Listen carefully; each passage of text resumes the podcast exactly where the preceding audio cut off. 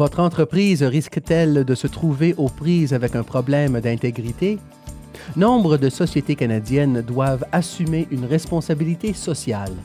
Nous nous entretenons aujourd'hui avec une spécialiste de la responsabilité sociale des entreprises, selon laquelle il ne suffit pas uniquement de se conformer aux règles. Elle nous expliquera pourquoi les entreprises doivent dépasser la simple observation des règles et elle formulera de précieux conseils qui vous aideront à réussir en affaires et à agir de façon responsable. Ici Michael Mancini, rédacteur en chef de Canada Export, le magazine du service des délégués commerciaux du Canada. Avant d'aller plus loin, cher auditeur, j'aimerais vous demander une faveur. J'aimerais que vous preniez le temps de rédiger une critique de nos balados sur iTunes.com. Il suffit d'utiliser le mot-clé Canada Export. Faites-nous connaître votre opinion et proposez-nous toute amélioration que vous jugez opportune. Si vous avez des idées de reportage ou si vous souhaitez poser des questions sur les affaires à l'un des délégués commerciaux de notre vaste réseau mondial, je vous invite à m'écrire à l'adresse canad.export à. De plus, je tiens à saluer les élèves du collège Appleby d'Oakville, en Ontario. Je les remercie d'écouter et de lire nos bulletins Canada Export et, bien entendu, de leurs précieux commentaires. Revenons maintenant à la responsabilité de l'entreprise. Avant d'engager un autre vérificateur pour vous conformer aux règles et règlements en nombre toujours croissant auxquels sont assujetties les entreprises actives à l'étranger, je vous propose d'écouter mon prochain invité vous parler de la responsabilité sociale de l'entreprise. J'aimerais donc souhaiter la bienvenue à Donna Kennedy Glanz, présidente d'Integrity Bridges et auteure de Corporate Integrity. Je vous remercie de vous entretenir avec moi aujourd'hui. Il n'y a pas de quoi, Michael. Merci de m'avoir invité. Quels sont les trois conseils que vous voudriez donner aux entreprises canadiennes cherchant à faire preuve d'une plus grande responsabilité sociale dans leurs activités à l'étranger? En fait, j'en ai dix. Très bien, nous avons le temps. Avant toute chose, je leur conseillerais de s'arrêter à la façon dont elles définissent la responsabilité de l'entreprise ou l'intégrité de l'entreprise. Beaucoup de groupes de défense des intérêts veulent imposer une définition de ce que devrait être l'intégrité pour une entreprise ou pour un directeur d'entreprise. Et moi, je vous dis plutôt que l'entreprise, c'est vous. Le directeur, c'est vous. C'est donc à vous de déterminer ce que signifie pour vous la responsabilité de l'entreprise. Cela fait partie de votre responsabilité de gestion. C'est une question qui relève de la gestion. Ce ne sont pas que des paroles en l'air. Ce n'est pas une question de moralité, c'est de la gestion d'entreprise. Il faut d'abord prendre le temps de réfléchir à la raison pour laquelle votre entreprise s'affiche comme une entreprise responsable. Vous feriez mieux de comprendre vos motivations. J'ai mis sur pied un système qui assiste les entreprises dans cet exercice. Mais les gens ne parlent pas du pourquoi. Les entreprises ne parlent jamais du pourquoi des choses. C'est une question difficile.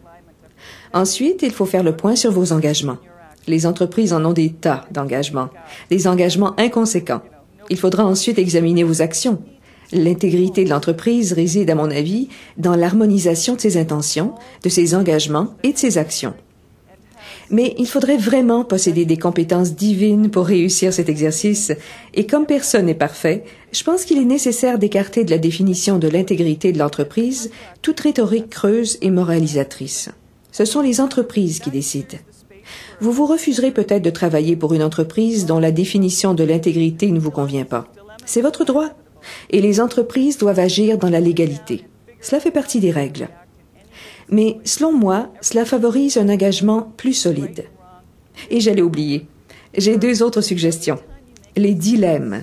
Les dilemmes sont inévitables. Si vous croyez pouvoir déterminer la façon dont vous réagirez dans une situation donnée en partant du principe que tout est noir ou blanc, juste ou faux, c'est perdu d'avance.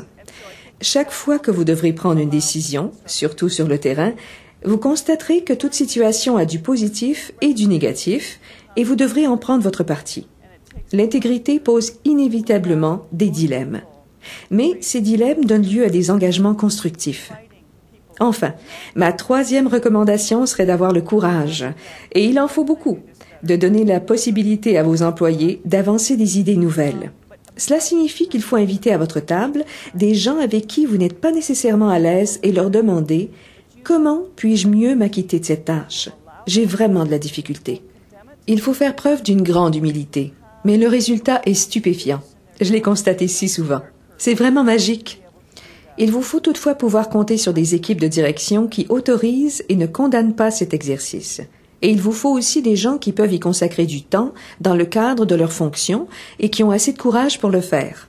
Je suis absolument persuadée que c'est la nouvelle orientation. De toute évidence, la question de la responsabilité sociale de l'entreprise euh, revêt une très grande importance et ne cesse de prendre de l'ampleur, surtout dans les industries extractives.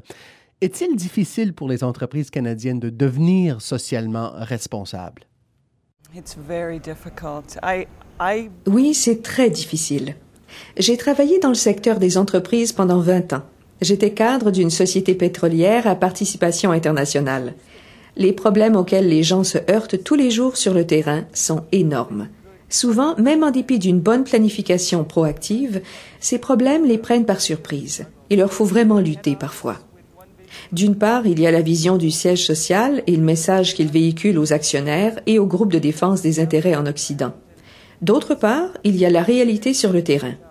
Il est extrêmement difficile de corréler la réalité sur le terrain et la vision du siège social. C'est un peu comme au gouvernement. Il est tout simplement très difficile de concilier tout ça et j'ai beaucoup de sympathie pour les dirigeants d'entreprise et pour les gestionnaires ou pour les responsables sur le terrain qui s'efforcent d'exécuter le projet. Certains d'entre eux sont tout simplement incroyables, mais ils travaillent dans l'ombre. Oui, j'admire beaucoup ce qu'ils cherchent à accomplir. Donna, parlez-moi donc de ces entreprises. Quelles sont celles qui agissent comme il faut à l'étranger et quel genre de choses font-elles? Leurs dirigeants commencent à comprendre ce qu'ils recherchent chez leurs propres employés. Ils regardent agir leurs employés et ils examinent leurs engagements et ils ont des tas d'engagements en lien avec la responsabilité de l'entreprise. C'est assez écœurant, en fait, et je leur fais remarquer tout le temps. Mais vraiment, qu'est-ce que tout cela veut dire? Il faut vraiment qu'ils s'interrogent sur ce qu'ils veulent dire lorsqu'ils prétendent être une entreprise qui agit de façon responsable. Qu'est-ce que ça signifie pour eux? Nous souscrivons au principe de l'égalité d'accès à l'emploi. Mais qu'est-ce que ça veut dire? Ils doivent vraiment s'interroger. Beaucoup d'entreprises qui réussissent et qui ont vraiment la souplesse et la résilience nécessaires pour mener leur activité dans ces endroits difficiles ont pu trouver des façons d'embaucher et de récompenser des employés en fonction de certains ensembles de compétences. Je vous donne un exemple. Il y a une entreprise pour laquelle je fais quelques travaux. C'est une société britannique, pas canadienne, et elle veut investir au Congo, les deux Congos en fait, la République démocratique du Congo et la République du Congo. Les conditions sont très difficiles dans ces deux pays, mais pour des raisons différentes. Et ces dirigeants m'ont dit, nous sommes vraiment inquiets au sujet de notre personnel sur le terrain, nos employés locaux. Nous craignons qu'ils ne comprennent pas ce que c'est la corruption et qu'ils accordent des avantages à leur propre collectivité. Et peut-être est-ce un peu comme leur gouvernement. Ils semblent insensibles à la pauvreté parce qu'ils ont vécu dans la pauvreté. Et ce point de vue m'a paru valable. C'est ainsi qu'ils m'ont demandé de me rendre sur place pour me faire une idée de leur personnel local. J'y ai fait connaissance d'un homme qui était de chacune des rencontres auxquelles j'ai assisté durant deux semaines. C'est un membre du personnel d'exécution, et je sais que ces réunions lui volaient une grosse partie de son temps, mais il s'en faisait un devoir. Et moi, j'essayais de comprendre si cette entreprise pouvait vraiment mener ses activités d'une façon responsable dans un milieu qui est essentiellement corrompu, une collectivité qui est écrasée. Je vous assure que c'est vraiment un endroit difficile. J'ai donc tiré quelques conclusions, et je vous avoue que certaines d'entre elles sont loin d'être favorables. Mais c'est cet homme qui m'a le plus intrigué. Il était un cadre des échelons supérieurs de la société, et enfin, après deux semaines, il parlait français, et mon français n'est pas très bon, et nous avions cette même conversation sur un ton. Euh, vous savez, ce n'était pas très joli à entendre, mais c'était très senti. Je lui ai demandé Pourquoi venez-vous avec moi à toutes ces réunions? Craignez-vous que je découvre quelque chose de mal? J'aimerais vous connaître un peu mieux. Et c'est ainsi que nous avons passé un peu de temps ensemble. Alors il m'a regardé et m'a dit Vous savez, Donna, ma famille a besoin de mon chèque de paye. Il y a environ 78 personnes qui comptent sur mon chèque de paye pour vivre. Je tiens vraiment à ce que nous agissions de façon responsable. Je veux que le monde sache que les entreprises peuvent investir dans mon pays et faire profiter du même coup les collectivités et agir dans la transparence. Il m'a vraiment surprise. Oui, vraiment. Ce gars-là était un, modèle d'intégrité. Il n'était pas le problème. La direction l'avait étiqueté comme le problème alors qu'il était probablement son principal allié. Ce qu'il faut, c'est trouver des gens comme lui, leur donner du pouvoir, mettre en lumière leurs agissements, fouiller davantage. J'ai dû passer deux semaines avec ce type sans le quitter d'une semelle pour comprendre ce qui se passait là-bas. Ces marchés sont donc intéressés. Il faudrait que les entreprises canadiennes sachent tirer parti du savoir-faire de ces collectivités. Tout à fait. Il ne faut pas considérer le personnel local comme l'ennemi. Beaucoup d'employés locaux sont vraiment très motivés à faire les choses comme il faut. Je pense à une entreprise pour laquelle j'ai déjà travaillé qui a voulu s'établir au Nigeria. Une fois sur place, nous discutions avec les gens de l'endroit, les groupes d'intérêt, les fonctionnaires, les représentants d'entreprise et les éléments en amont et en aval de notre chaîne d'approvisionnement, et ainsi de suite. Et nous leur demandions comment ils s'y prenaient, eux, pour gérer ces situations. Qu'est-ce qui était important pour eux? Ils accordaient de l'importance à pratiquement les mêmes choses que nous, et bien sûr, il y avait beaucoup de gens peu fréquentables et des fripouilles, des filles autant que des gars, mais on pouvait faire la part des choses et déterminer qui allait s'associer à nous pour faire partie de la solution et qui allait nous poser des embûches. Ces distinctions sont essentielles, et il faut les faire avec discernement. Et les entreprises qui y parviennent et qui ont le cran de les faire prospèrent parce qu'elles font un bien meilleur travail que leurs concurrentes. Mais comment voulez-vous intégrer ces qualités dans une description de poste? Je n'ai pas encore trouvé la réponse. Mais ce n'est pas une question d'âge et ce n'est pas une question d'expérience. C'est une disposition. C'est un type de personnalité. Et ça devient ensuite un type de société. Vous croyez donc que la plus grande difficulté consiste à tirer parti du savoir-faire de ces personnes? Et de l'occasion, oui, Débusquer ces personnes dans votre organisation et les encourager, leur donner la possibilité de prendre ce risque. À mon avis, si vous définissez le risque d'une manière trop nette et que vous compartimentez chacun de vos employés en leur disant Votre travail, c'est ceci, ne vous avisez pas de franchir ces frontières, alors oui, peut-être que ce sera moins risqué. Et dans ce contexte de conformité qui est le nôtre aujourd'hui, bien que je crois, enfin que j'espère que c'est presque fini, c'est peut-être intéressant de compartimenter les gens dans les entreprises. Mais si nous arrivons à dépasser cet esprit de conformité et d'observation très stricte des prescriptions du genre voici les règles, voici ce que vous devez faire et ce que vous ne devez pas faire, si nous pouvons aller au-delà de ces barrières, je crois que nous pourrons avancer. De fait, c'est le sujet de mon livre. Je tenais vraiment à expliquer pourquoi une entreprise ne devrait pas se borner à viser la conformité aux règles et règlements. Je crois que gérer dans une optique de simple conformité limite les possibilités ainsi que les risques. Peut-être peut-on construire un bâtiment en Amérique du Nord de cette façon, mais peut-on se borner à être conforme en Afrique? Je ne le crois pas. C'est impossible. Il faut aller au-delà de la conformité.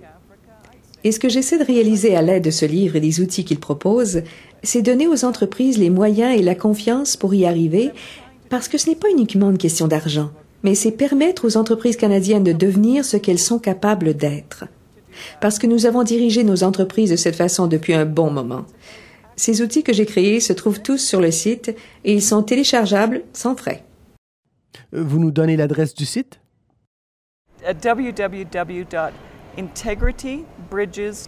L'adresse est www.integritybridges.com. En un seul mot, integritybridges.com. Le site aide les entreprises à évaluer la possibilité d'adopter des modes de gestion allant au-delà de la conformité pour qu'elles puissent, à des fins quantitatives, mais surtout qualitatives, déterminer si elles ont intérêt à le faire et si elles en bénéficieront, tout comme leurs actionnaires, leurs collectivités et leurs intervenants, y compris le gouvernement du Canada. Vous voyez, c'est très important pour moi. Et alors, comment sentir les entreprises canadiennes? There's a lot of concern about les sociétés des industries extractives suscitent, et à juste titre, une grande inquiétude. Beaucoup d'histoires d'horreur circulent et certaines de ces histoires sont exploitées, certaines sont manipulées par les groupes d'intérêt, mais d'autres sont véridiques et doivent être prises au sérieux. Je ne pense pas que les Canadiens devraient se convaincre que les doubles normes sont acceptables, que ce qui se passe à l'étranger est acceptable.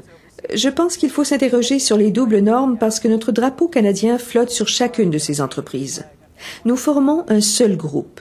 Nous partageons une réputation commune et il me semble qu'il nous incombe à tous de la préserver. C'est très important pour moi. Les entreprises sont-elles aussi abominables qu'on le dit? Non. Sont-elles aussi nobles qu'on le prétend? Non plus. À mon avis, une grande part de l'information qui circule à des fins de relations publiques est tout bonnement surréaliste, et nous devrions être plus authentiques dans notre façon de communiquer et de raconter ce qui se passe. Je pense qu'un peu plus d'authenticité à tous les égards ne serait pas une mauvaise chose en soi. Donna Kennedy Gland, je vous remercie de cet entretien. You're welcome, Michael. Je vous en prie, Michael. Merci de m'avoir invité.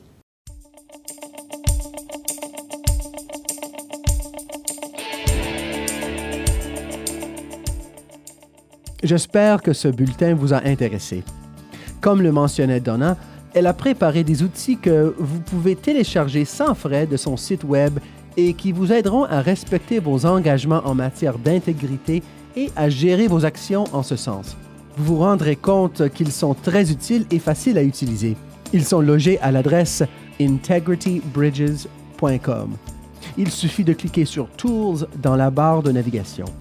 Par ailleurs, les délégués commerciaux du Canada aussi peuvent vous aider à régler des dilemmes en matière d'intégrité. Rendez-vous sur le site déléguéscommerciaux.gc.ca et profitez de ce que vous offre le service des délégués commerciaux du Canada. Et comme je le signalais au début, nous espérons recevoir vos commentaires sur nos balados. Vous pouvez rédiger une critique sur itunes.com, d'où vous pouvez d'ailleurs télécharger 13 autres balados portant sur divers thèmes comme l'image de marque, la commercialisation des produits et l'importance des brevets, pour ne mentionner que ceux-là. Et n'oubliez pas de vous abonner à Canada Export, notre magazine bimensuel à l'adresse canadexport.gc.ca. Soit dit en passant, tous ces liens se trouvent sur le site web de Canada Export. Mon prochain balado fera la lumière sur cette question. Pourquoi le bison du Canada a-t-il traversé le Pacifique? Restez à l'écoute car il s'agit d'un rendez-vous à ne pas manquer. C'était Michael Mancini qui vous dit à bientôt. Ceci était une balado du gouvernement du Canada.